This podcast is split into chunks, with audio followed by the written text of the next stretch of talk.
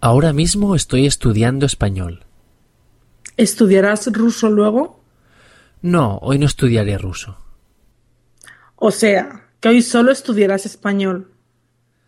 Ahora mismo sí, pero después seguramente estudiaré un poco de holandés, checo, árabe, suajili, tailandés y, si me da tiempo, estudiaré un poco de esperanto, el idioma del futuro.